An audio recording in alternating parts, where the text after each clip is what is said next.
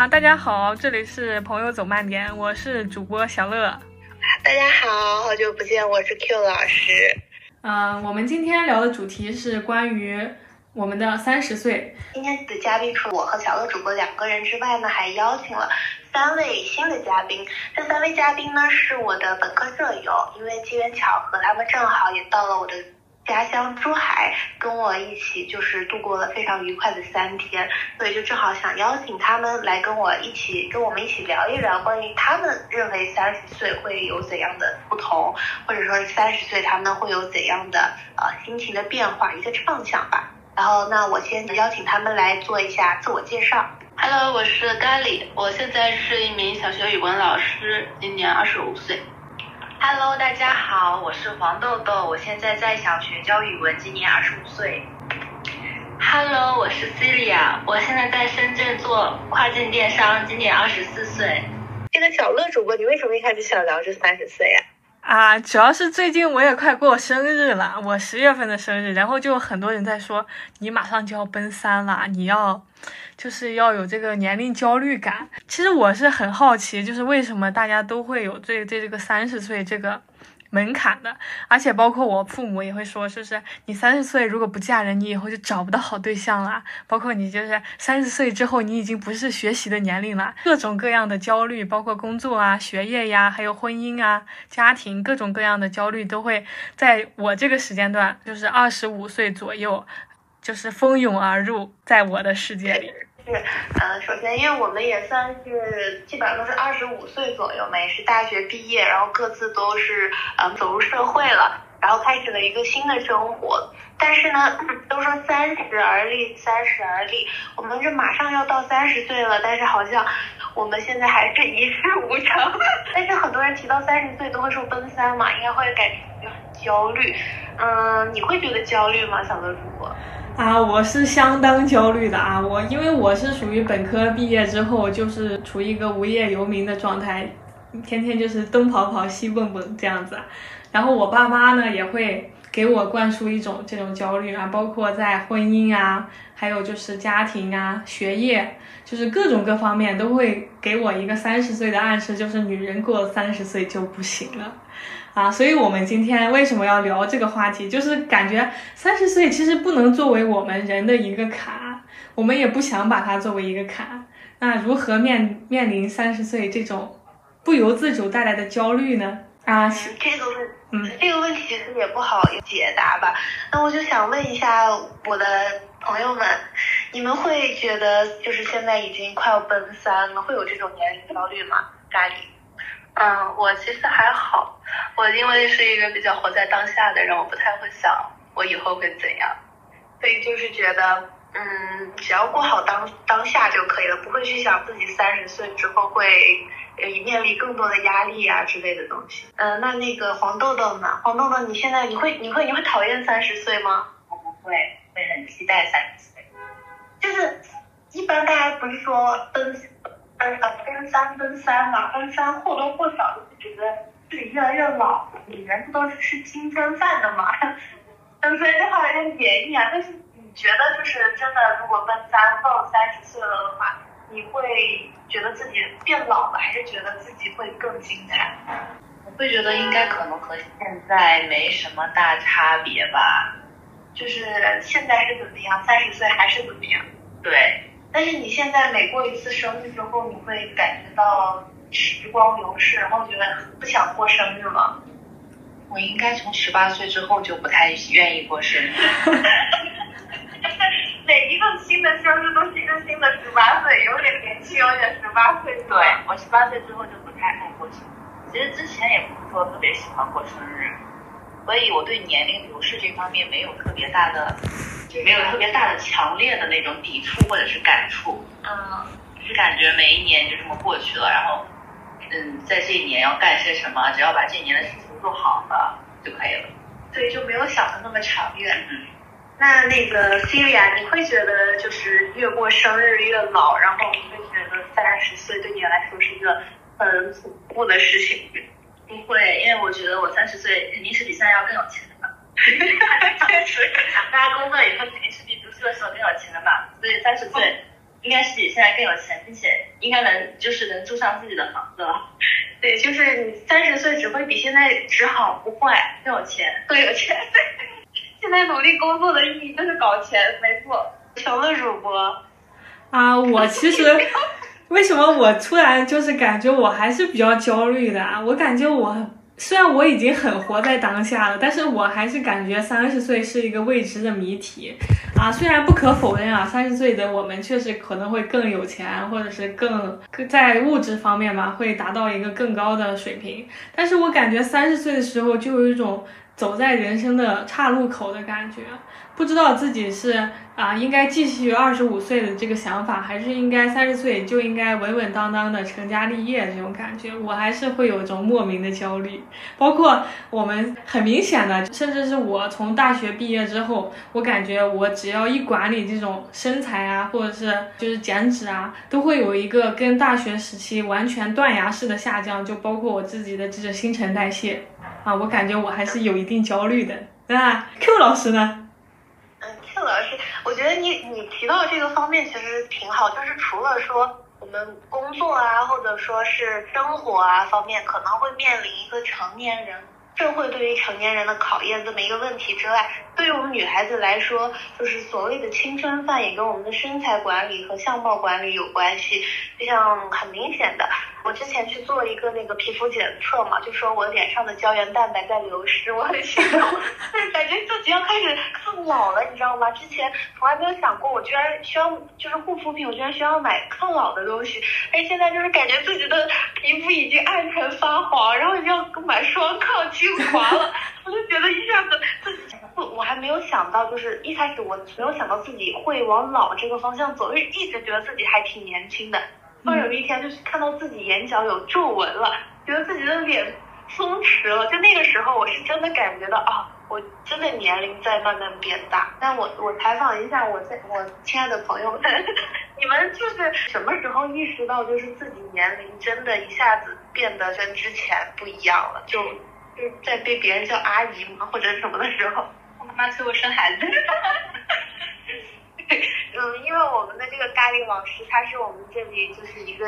他已婚了，他已经 率先的步入到了人生的下一个阶段，所以他的感触就跟我们又不太一样，他就是已经在一个新的阶段上了，然后我们是属于还处在一个连男人手都没摸过的时候。关于三十岁，对于我来说，感觉是一个很遥远的事情，哪怕结婚这件事情，我现在都觉得非常的遥远。那这个黄豆豆。你会觉得就是你你身材上面会有焦虑吗？或者是皮肤管理上面会因为突然发现自己有皱纹而焦虑吗？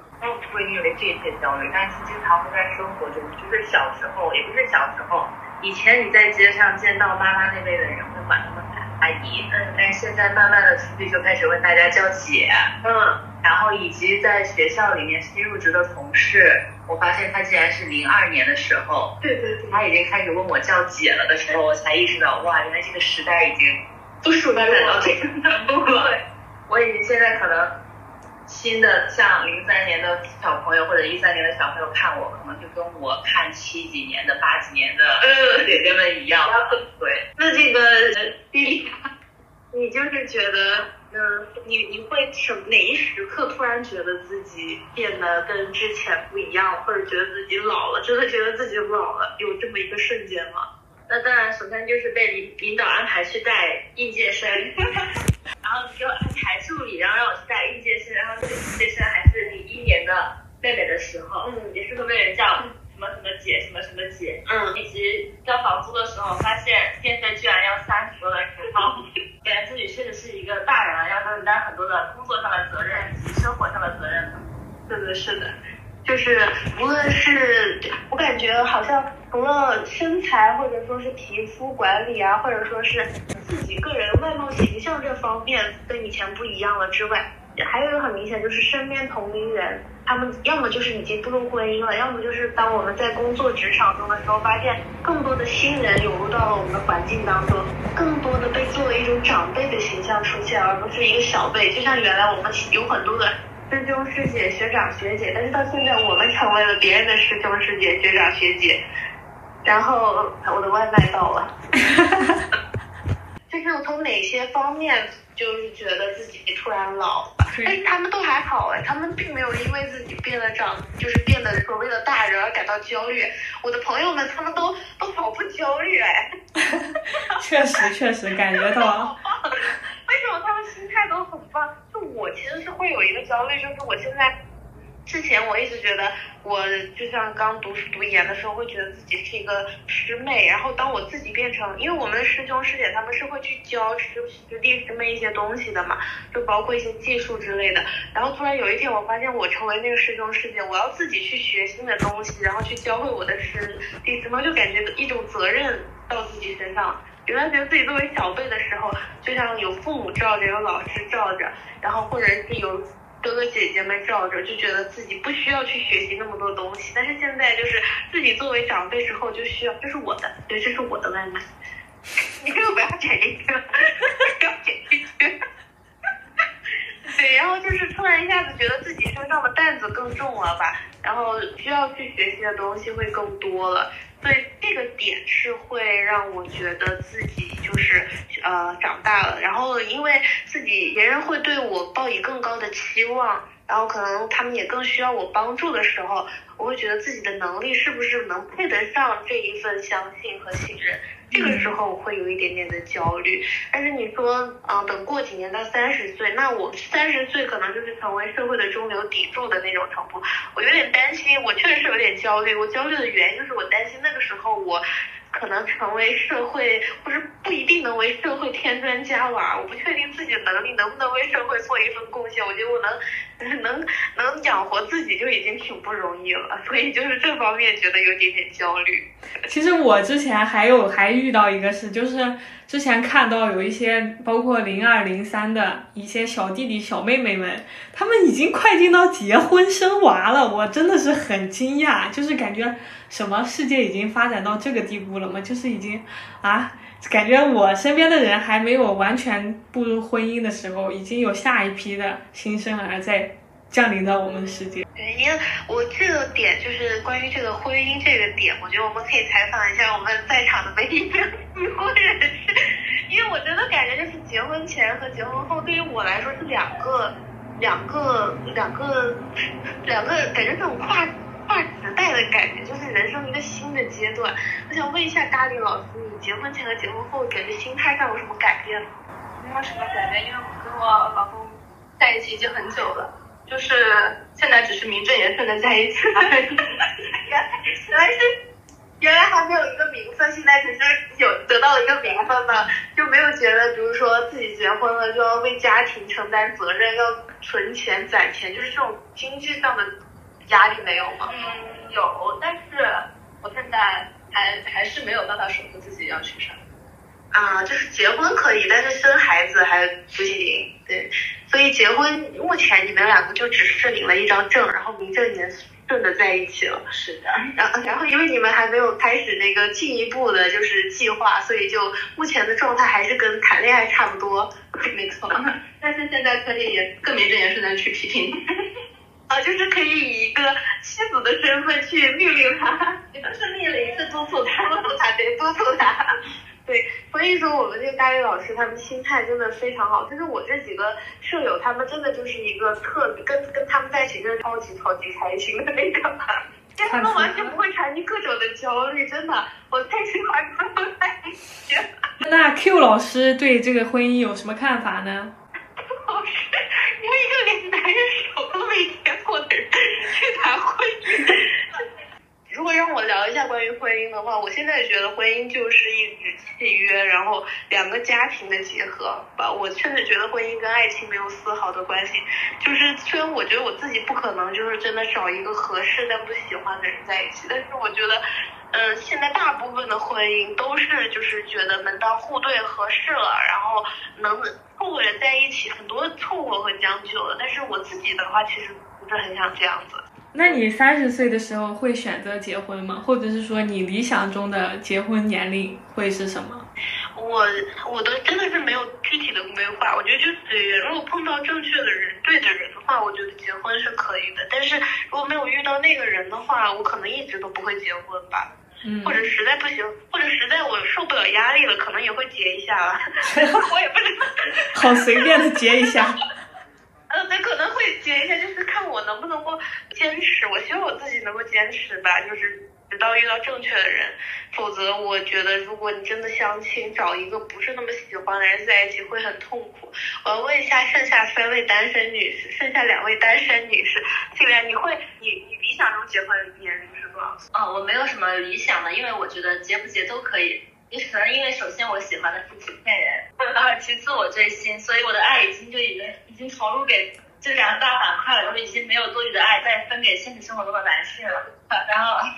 呃，所以我觉得就是不管什么时候结婚都是可以的，甚至不结婚也是可以。但是结婚我也是不排斥的，就这样。那那个黄豆豆，你会有想过什么时候结婚吗？完全没有想过什么时候会结婚。但是如果比如说你到了二十七八岁，你面临催婚或者相亲的压力的时候，你会怎么办？相亲这种事情的话，我倒是觉得可以去看一下呀，见识一下物种的多样性，然后丰富一下自己的眼界。然后催婚这种事情，我自己不去办结婚证，他催就他催呗。哎，但是如果说一个你，比如说你妈妈，然后她觉得这个人非常非常好，让你去接触，但是你这个人你又没有那么喜欢，但是你只是觉得很合适，你会就是为了。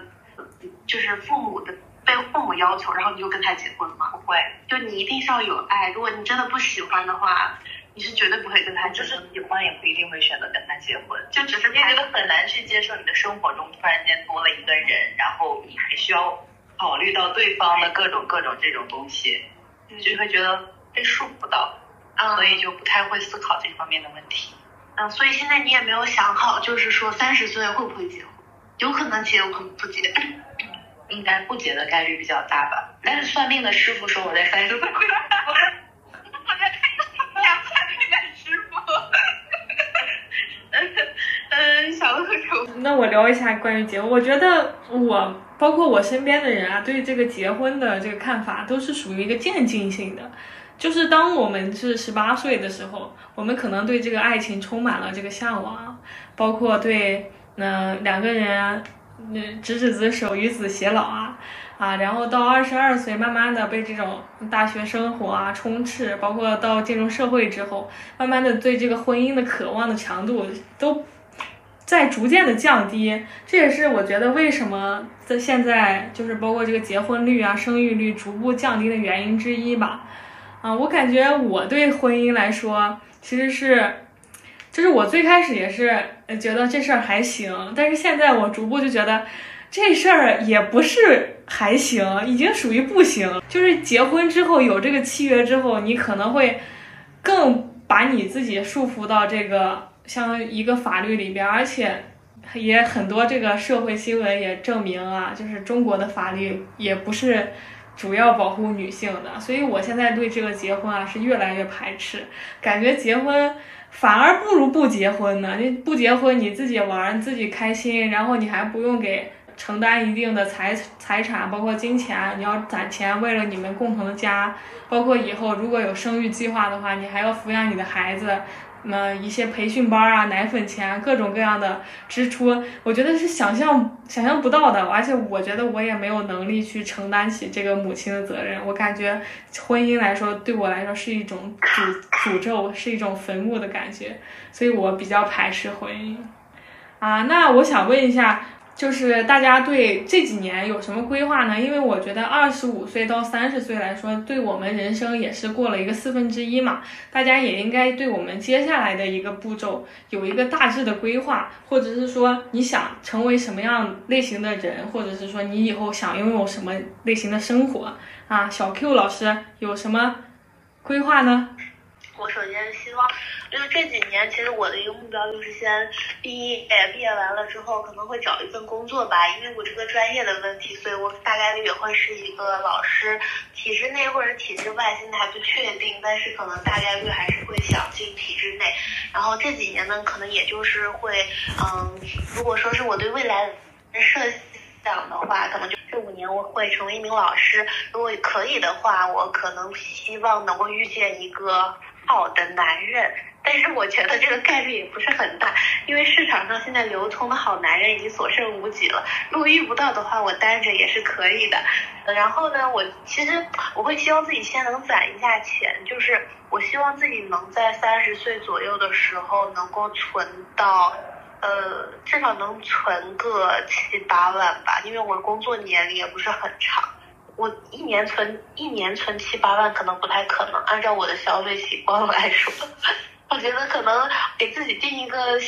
特别小的目标吧，就是希望自己三十岁的时候能有先有二十万存款吧，然后能存二十万到三十万之间。然后我其实是还想出国去，如果有机会的话，想出国去旅游，或者说是做义工。我也希望自己有一个出国。待个那么个半年到一年左右的经历吧。如果三十岁的时候我有这个机会的话，我是会想要出去一阵子的，啊，然后我觉得我的三十岁肯定会比现在更加的坚定，因为我觉得二十岁太迷茫了。就是很多选择，因为我自己个人阅历啊、经验啊都不够丰富，所以我是不知道怎样去选择。但是三十岁的时候，我会见识到更多的事情，经历更多，认识更多的朋友，所以我觉得那个时候我做出的选择会更加坚定吧。然后价值观、人生观也会更加的丰富和完整。所以我虽然有三十岁焦虑，但是我觉得我的三十岁一定是会比现在更好的。嗯，我来问一下，呃，躺在沙发上的 这位黄豆豆女士，黄豆豆女士，你这几年有什么规划吗？这几年的规划就是搞钱啊，很朴实无华。对呀，就要搞钱啊，因为我对我未来人生的所有的规划，我觉得的前提的基础都是建立在我得有钱的基础上。是的，对，就这样。所以你会觉得，就是你有什么，比如说年轻时候特别想做的事情，然后你觉得三十岁有可能会完成吗？我年轻的时候特别想做的事情，或者说是你现在有什么特别想做的事情，然后，嗯，三十岁的时候你有可能会做到。去冰岛，大海，嗯，我觉得我们可以组团了。极光。我觉得我们可以组团了，因为我也很想去。对，去北欧，去欧洲的国家去旅游。对，痛痛快快的去玩那么一次，或者说是去留学也可以。对对，这个是很好，就是尤其是去国外。认识一下不同的人，然后领略一下不同的文化之类的这些的。啊，希望我三十岁的时候能够在冰岛能够遇见你，在那个我在冰岛等。笑死了！想你的风吹到了冰岛。苏海的风吹到了冰岛，五年之后正中我的眉心。我当下，我今天是七月，二零二三年七月，八月几？八月十九号射出的钱，五年后的今天我的美心。那那个咖喱老老师，咖喱老师，你是未未来五年有什么规划吗？咖喱老师可能就是只想好好工作，提升自己的业务能力。嗯，因为我觉得像现在的生育率。以现在的生育率来看，我怕五年之后学校都招不到学生。如果万一哪天真的老师都不是一份稳定的职业的话，我可能还能有一份，就是有有一份技能，我可以去出去我单干，就是不至于说是失业丢饭碗。然后我我现在其实也挺满意我现在的生活的，我觉得我我也算是比较幸运的，就是一路也没有经历什么走什么弯路，也没有走什么。是遇到什么不好的事情，所以我觉得，嗯嗯，维持现状，然后慢慢的提升自己就可以了。非常朴实无华，你这你今天是说的这些，然后也能够就你的微信。现在你你你对未来五年会有什么规划吗？啊，首先就是我希望体重能在九十五到一百零五之间，因为我工作增胖二十斤，增胖了一百二十多斤。之后就从未下过一百一，嗯，所以我希望我五年之后能够瘦一点。然后其次就是我希望五年之后能够住进公租房，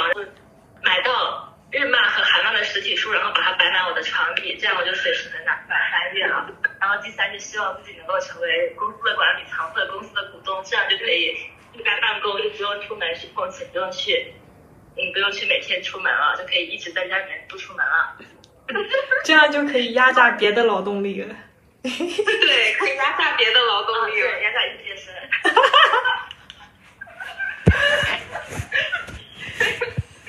那小乐，小乐老师，小乐主播，你你这几年有什么规划吗？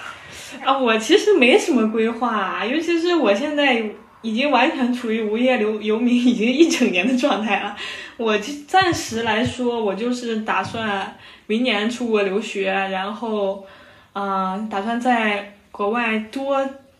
多玩一下，多交几个朋友吧，然后去体验一下不同国家的文化，去感受一下资本主义国家到底好不好。就毕竟怎么说呢，你就不能身在身在曹营，你不不了解这个汉营的情况，你就去评判这个汉营，对吧？所以我还是决定多去感受一下。至于你说三十岁结婚这种事儿，我还真没想过。不过我爸妈他可能会给我一定的这个压力，说是让我来完成一个这个结婚啊，包括是生小孩，因为我们家毕竟也是三个孩子，所以他们可能会给我一定的这个压力。但是我从来就是一个叛逆的人，我从来都不会服从别人的，所以他们的想法应该跟我没什么关系。所以我暂时这几年的规划也就是这些了。嗯，就是你会先希望能够出国去读书，然后呃，争取留在那边吗？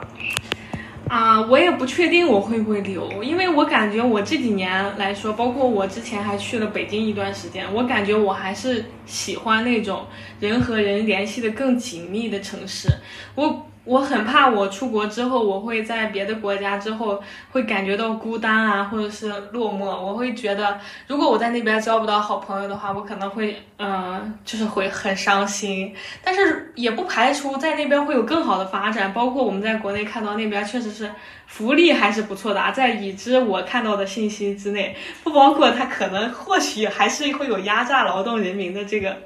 这个潜质的。但是我感觉我还是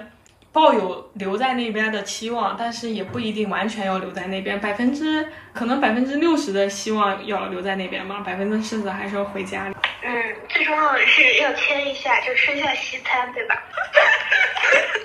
嗯，我们说说一下正经的，就是，嗯，那我希望就是五年之后，我们嗯中国的风能够吹到冰岛，我们冰岛 见，可以吗？我在冰岛也很想你。可以，你最好这百分之六十就是能够在那边坚持到等我们过去，然后你再回国。好好，然后到时候我们再一起录一个播客，叫《三十岁的我们怎么样了》。对，但是我们的，就是叫三十岁的我们走不动道了。嗯，那就是因为我们我们想去冰岛嘛，然后冰岛会有极光，就是希望你能够去就是北欧留学，然后在北欧那边就率先购置一套房产，比我们安保 一些，然后我们三十岁的时候就直接过去去你那边看极光。我觉得你，我觉得你这个梦不错。或者说，我们先过去，我先率先赚到了足够的钱，我先过去，在那边购置一套房产，然后等你过去。也行也行，我觉得这样比较实际，就是你养我，对对吧？对，就是深夜了就开始做梦了，就是晚上做做就行了，明天就是该起来干活就干活。确实，看来 Q 老师今天晚上确实没喝，没喝太少啊。我今天都没喝我就醉了，我还没开始喝呢。我昨天我昨天嗓子，我这段时间我嗓子疼，然后我就没法没法喝酒，吃吃那个抗生素没法喝酒，所以他们他们的酒的外卖还没到呢，到了吗？还没到呢。他们还没开始喝呢，我跟你说，等他们开始喝了之后，你看他们现在话少是吧？待会儿等酒来了，就能多多少少能套出来点啥，今天晚上得套点话出来，等他们微醺了。对，我们能等到他们微醺吗？啊，那我们接下来聊一聊关于这个结婚之后这个社会福利啊这个问题。因为我之前我是看过一本书，就是关于这个日本女性的，它的名字叫《东京贫困女子》，它主要就是描写的这个日本女性在这个社会压榨之下，她被迫去做一些低等低俗的工作，在我们认为是包括小姐啊、妓女这种词。啊，他们被迫去作为这种做这种工作，但是一定情况下，他们确实是获得一些很高的利益啊。但是其实在获得这种高利益的同时，他们也会面临高支出，以及在东京这个城市，他们包括这个房租啊，还有就是日常开销，其实几乎是相互抵消了，所以他们也剩不了多少钱啊。但是呢，离婚的这个妈妈，他们也会来做这个工作，这个原因呢，是因为嗯，他们在结婚的时候。他们没有享受到很好的这个制度，因为他们当时日本是有个规定，就是说如果男性在这个公司里外工作，女性去回家当这个全职主主妇的时候，啊，这个男性的工资会上涨百分之二十五还是四十，反正就是一个很高的比例，相当于啊翻倍的工资，还有还有女性本身的工资都会给这个男生一并送上。但是在后来，随着这个日本这个生育率降低，包括这个女性出外出工作的这个几率上升之后，日本政府就很大的砍掉了这部分福利政策，以至于就是在这个过程中有矛盾的这个女性呢，她们就。在离婚之后，他们就享受不到这个福利政策，包括啊医保啊啊社会保险、失业保险，他们都没有权利享受。他们就相当于是你在家里工作了二十年之后，你去身无分文、毫无技能去社会来要一项啊属于你的工作。但是这种工作，包括我们现在，我们也就是很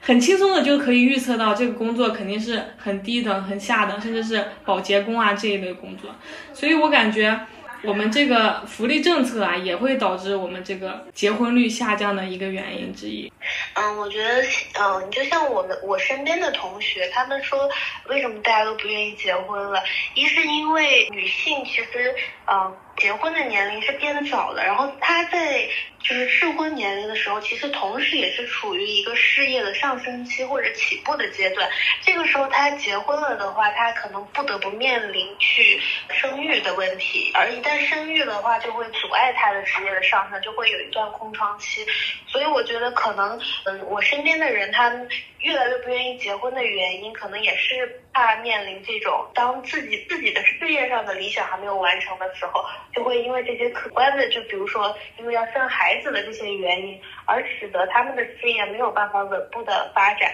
所以面对这种情况，为了自己实现自己的个人价值，他们就会选择不结婚。还有一个点，除了就是职业方面的。嗯，最近一些家暴啊、出轨呀，一些这些新闻，其实越来越被女孩子们所提起。觉得如果自己所遇非人的话，那不如不结婚。因为很多女性在家里，她承担了大部分的家务。那在承担家务的时候，一开始大家就是在过去大家都认为，呃，男主外女主内嘛，所以女性承担家务是应该的。但是越来越多人会现在觉得，既然是共同组建的家庭，那家务。这件事情不不只是女人一一个就是单方面的事情，女性也也可以出去工作，也可以撑起一半边天。所以说，在这种情况影响下，如果没有遇到一个合适的人的话，只是为了结婚，然后并作为一个家庭主妇或者是嗯家庭中的一个家务的主要承担者的话。啊，或者甚至是需要去照顾对方的话，越来越多的女性意识觉醒之后，她们不会愿意去做这样的事情，她们更愿意在社会上，在就是不是不仅仅是小家庭里，而是在 在一个更大的这个环境下去施展自己的才华和能力，呃，这是一个不愿意结婚的点，还有一个结婚的点，就是因为离婚也出出了这种离婚冷静期嘛。所以说，嗯，在很多女性她在结婚的时候，可能就需要更慎重的去考虑一下这个问题，就是，嗯，如果这个人他并不是一个这么合适的人，现在离婚的成本其实也是不小的。呃，包括比如说，你是一个已经结过婚的人了，然后你再离婚的话，你就是有过婚史。那你之后再想去寻找新的伴侣的时候，人家可能会给你贴上一个标签，并且就关于财产上面的分割也会更加的，因为 结婚了之后，你们的婚姻财产会有一部分共有，那这样在划分的时候也会出现很多的麻烦。所以很多女性在结婚之前会有越来越多的顾虑，我觉得也是出于这些方面的原因吧。还有你包括刚才你说的这个关于社会福利的问题，正如之前我之前提到的这几个问题啊，它是一个结婚的阻碍。但是如果结婚这件事情是对他们今后会会给他们提供更多的福利的话，或许他们会愿意。去结婚。但是目前好像据我所知，我们国家应该还没有像就是类似这样子的政策吧，所以大家可能都越越来越不愿意结婚了。我现在想问一下，就是我的这些我的朋友们，你们觉得为什么就是大家现在越来越不愿意结婚呢？首先其实第一个原因还是因为房价，因为默认结婚是要买房子的，大部分人是因为买不起房子所以才不结婚的。然后其次就是因为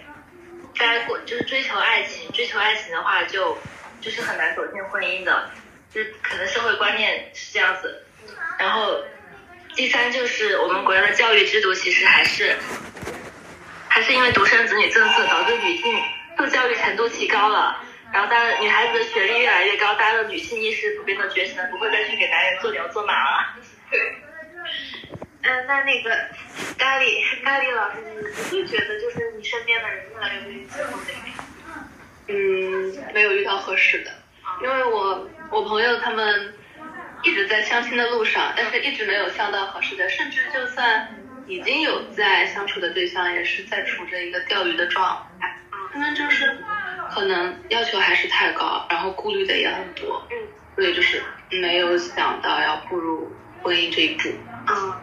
没有，因为我在想，就是你当时选择结婚的时候，难道没有顾虑？有啊，我也我也纠结了很久了，但是就是其实就是我把我的顾虑也跟我现在先生聊过，但是其实这些也都是可以解决，就像刚刚说的房的问题，因为嗯主要就是靠爹妈，嗯嗯。就是我们两家可能父母给的支持也会比较多，嗯所以我们没有这方面的顾虑，然后加上我们俩的感情基础比较久，嗯嗯。我也是比较相信他的，然后他对我也很好，就是所以我是现在是比较放心去结婚的这样一个状态，就是已经消除了刚刚你们说的所有顾虑以后，去选择了结婚。对，还有就是刚刚那个大力老师，因为他其实是一个让我们都很羡慕的人，因为他和他的这个现在的先生真的是非常的就是有缘分，他们真的是经历了一个感情的长跑，我们也是见证了他四年的感情经历，所以非常的为他感动。但是感觉好像我们就是剩下的几个单身女士，目前都好像还没有遇到过这样，就是没有遇到过合适的人。也希望他们能在未来，包括我自己，也包括你，我们都能够遇到合适的人吧。那那个黄豆豆女士，黄豆豆女士，你觉得为什么大家不愿意结婚啊？我觉得首先哈，社会上既然有两种性别的话，就分成两种性别的话，那就是男生为什么会不愿意结婚，以及女生为什。男生不愿意结婚的话，我觉得他们理由就很单纯、很简单啊，没有钱啊，所以他们才会不愿意结婚。然后，但是对于女性来说，为什么不愿意结婚的话，我觉得从我个人来讲啊，我最开始不愿意结婚，是因为我觉得没有任何好处。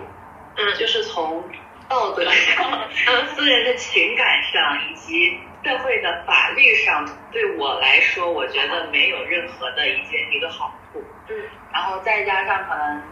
嗯，确实是受不了自己的私人空间闯入一个其他的人，然后这件事对我来说很难接受，所以我也会对这个事情比较有抵触。那然后还有其他的一些原因的话呢，估计可能就是和大家刚刚说的差不多的这些。反正就是你，你主要是觉得自己的私人生活可能会因为结婚而被破坏和打嗯打破，但是我结婚了，我也没有办法，就是让我自己生活变得更好，那不如自己一个人单着呢。嗯，而且还有就是生活当中很难看到就是那种结了婚的嗯正面的例子来告诉你对婚后的生活有多么的幸福。是的，因为可能我接触到的我们家里人之类的这些，他们的生活多多少少都有点鸡毛蒜皮的那种事情，一地鸡毛，所以就看着感觉好像并没有什么好处。但是好像如果不结婚有什么好处吗？那我觉得好处可太多了。不结婚你有什么好？不结婚，你的钱是你自己的，你的时间也都是你自己的，你想干什么就干什么，就没有那么多的顾虑啊。而且结婚之后会面临更多的事情，比如说，嗯，去进入下一个阶段的就是催生啦、嗯嗯，那你就就要开始思考生完小孩儿，然后要怎么养他，怎么把他教导成一个就是正常的人类啊之类的这种的。但是你就像我，我跟我妈说，我说我不结婚，但她就会跟你说，说你如果不结婚，你现在你是觉得很幸福，但是等当你身边所有的朋友他们都结婚了的时候，你会觉得很孤单。特别是当你六十几岁，别人都是阖家团圆的时候，人家就是享天伦之乐，儿孙满堂，热热闹闹过年，而你只有一个人在家的时候，你会觉得很后悔，当初为什么没有结婚生孩子？你觉得你会后悔吗？我妈也这样跟我说过，然后我就告诉她，那就让那个时候的我后悔去吧。反正你现在啊，所以现现在我为什么要想我以后会不会后悔呢？我现在不后悔。那这个翠呀，你也是这么觉得的吗？就是如果你不结婚的话，你会你觉得不结婚有什么好处吗？或者说是坏处吗？不结婚当然是就是好处就是你有自己的时间嘛，呃，然后你的钱可以自己花，然后你就可以全心全意的去买漫画、看漫画、追星，然后买漫画、看漫画，然后买韩漫、买日漫，然后你还可以学日语、学韩语，然后甚至去自己去翻译漫画，就是就是生活在漫画的世界里面就会很幸福，越来越幸福。但是你就是觉得，如果说呃之后你会很孤单，没有另一个人陪伴，没有，因为我是爱人，我不是艺人，爱人就是呃读书会很开心，然后有漫画会更开心。嗯，那那个小乐老师，你会觉得如果是在这样子的一个环境下，你会想结婚，或者你会觉得结婚有什么利和弊吗？我觉得结婚的利可能就是像父母说的，有一个人他有一个法律约束，他也会一直陪着你。但是这个弊更多呀。首先，咱们这个国家的法律制度很多情况都是偏向于男性，包括出现家暴啊这种离婚冷静期啊，各种各种拘，我觉得数不胜数啊，就大家随手可说，好吧。然后第二个原因就是，我感觉钱。就是人活着最重要的就是钱，对吧？如果你一一旦结婚了，你的钱将会被分走一半，你不心痛吗？你这辛辛苦苦打工挣来的钱，你被他分一半，我不行，我接受不了别人分我钱，但是他分给我钱，我是可以接受的，当然。然后第三个就是也是比较像父母追求的那种传宗接代啊，因为我感觉。如果你要做一个合格的家长的话，你首先要付出的这个努力是肯定要大于你的孩子。你首先你得帮他分清楚什么是正确的，什么是不对的吧，而且你还要给他投注各种各样的心血。觉得这个对于我来说是一个非常严格的考验。我觉得我没有办法像我妈那样做到养育。养育我，我觉得我做不到那么无私的母爱。我本身我是一个自私的人，我觉得我本身我就是喜欢为对我好，我很难再去分很多精力给我的孩子，甚至我的家庭。所以我觉得这是我觉得结婚的弊。而且现在市场上流通的男人已经是别人挑剩下的，你我觉得已经找不出来几个好男人了。就是，现在更多不愿意结婚这个提提法都是女性这边提出来的，所以可以就是先不论就是大家的就是实际情况是怎么样，但是社会普遍出现这样一种主张和论调，我觉得它的原因，我觉得就是我们这几个朋友之间其实聊的大差不差。一是就是嗯，现在我们对伴侣的一种不信任，然后以及就是女性越来越独立，有自己的经济之后，更希望更多的时间能够投资在自己身上，而不是对方身上。加上结婚之后可能会出现的各种鸡毛蒜皮的小事，会挤占自己的个人空间，所以说才会出现一个不愿意去结婚的这样的一种主张。但是我其实因为结婚，它作为一纸契约嘛。它其实也是两个家庭的结合，很多人他会觉得为什么会有必要结婚呢？也有一个点就是会觉得，嗯，一个人对抗风险能力是弱的，所以他需要另一半去跟他一起承担之后可能会面临的人生风险，就包括做一些投资或者什么时候，可能双方共同分担某一种投资的话。可能它的稳定性会更好一点，或者说是当你遇到困难和麻烦需要帮助的时候，你伴侣的可靠程度可能会比你的朋友会更高一点。你是怎么看这种想法的？啊，就是我们我是学经济的啊，我们经济学里边有一句话叫“鸡蛋不能放在同一个篮子里”。如果你这么想的话，你把你伴侣作为你的一个相当于一个投资物啊。相当于你把你所有的运气啊、赌注都压在你同一个伴侣身上，你只是用它来对抗风险，但有没有可能最大的风险来自于你的伴侣呢？我只是提出一个想法。嗯嗯，但是如果你真的就是很不幸运遇到这种事，那你就是百分之百赔呀，对不对？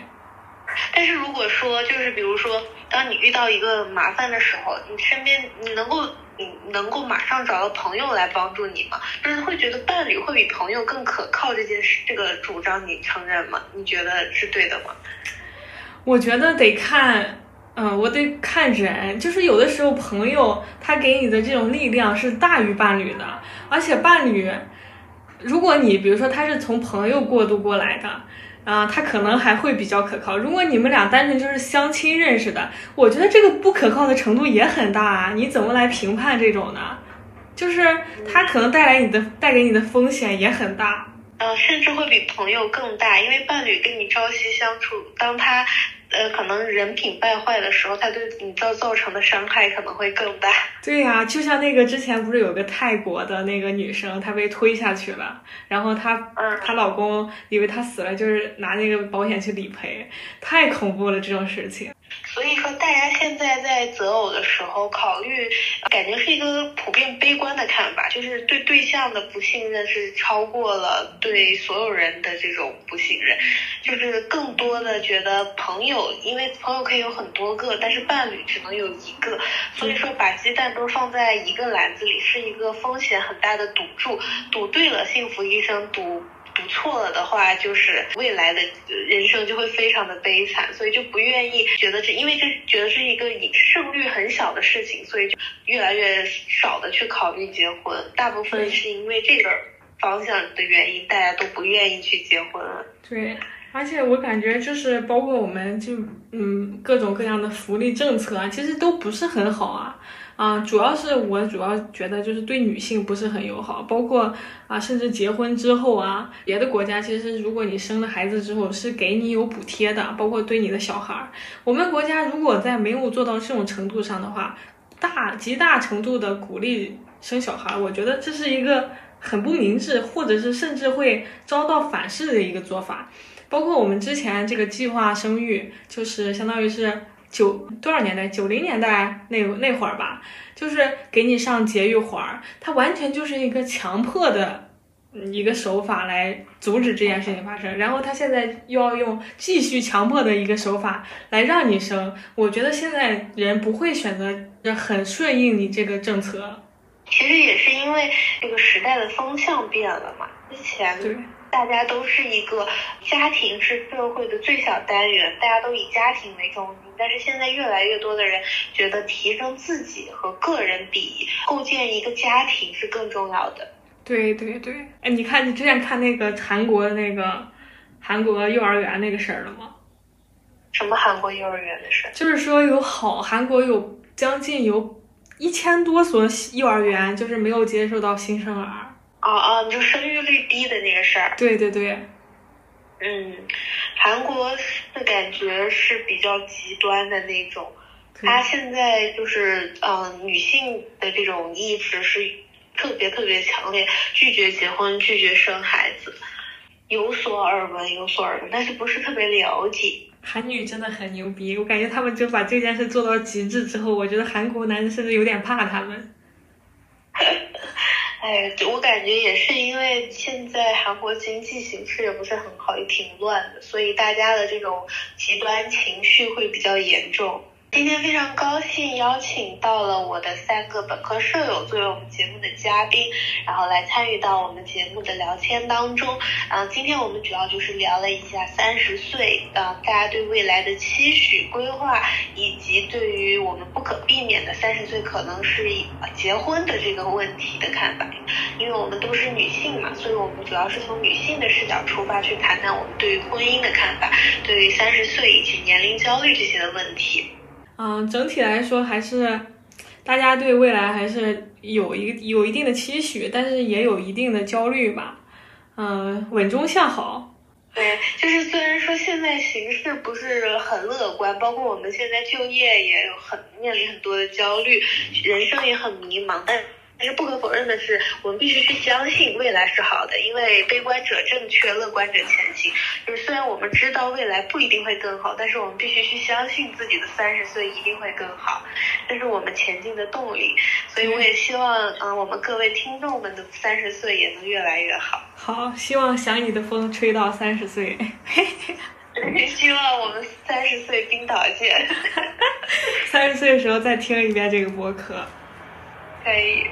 行，那今天的节目就到这样了，嗯，谢谢大家收听，嗯，如果大家感兴趣的话呢，可以给我们的播客进行分享、转发、评论、点赞，嗯，然后提出你们自己的意见和想法，也欢迎大家把我们的播客分享到更多的人，让他们听到我们的声音。虽然我们说的话也没有什么道理，但是就是大家听个乐嘛，啊，那今天的节目就是这样，谢谢大家收听，